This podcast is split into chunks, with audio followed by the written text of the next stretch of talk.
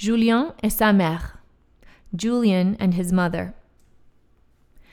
The figurative art or portrayal has its origin in the Rupestrian art, when the first man on the planet represented animal figures in movement for reasons unknown, a representative practice still in vogue to this day.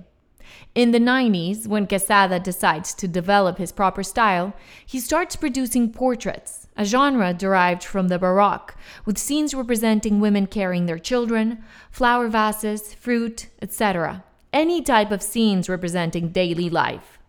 In this painting, Jose shows us his grandson, Julian, who is visiting him in Paris with his mother, Rosaura.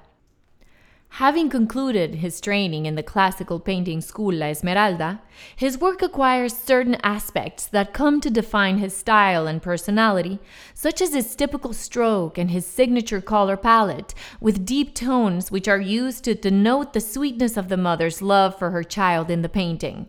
This period in Quessada's art will turn out to be his last years of production, around the year 2000.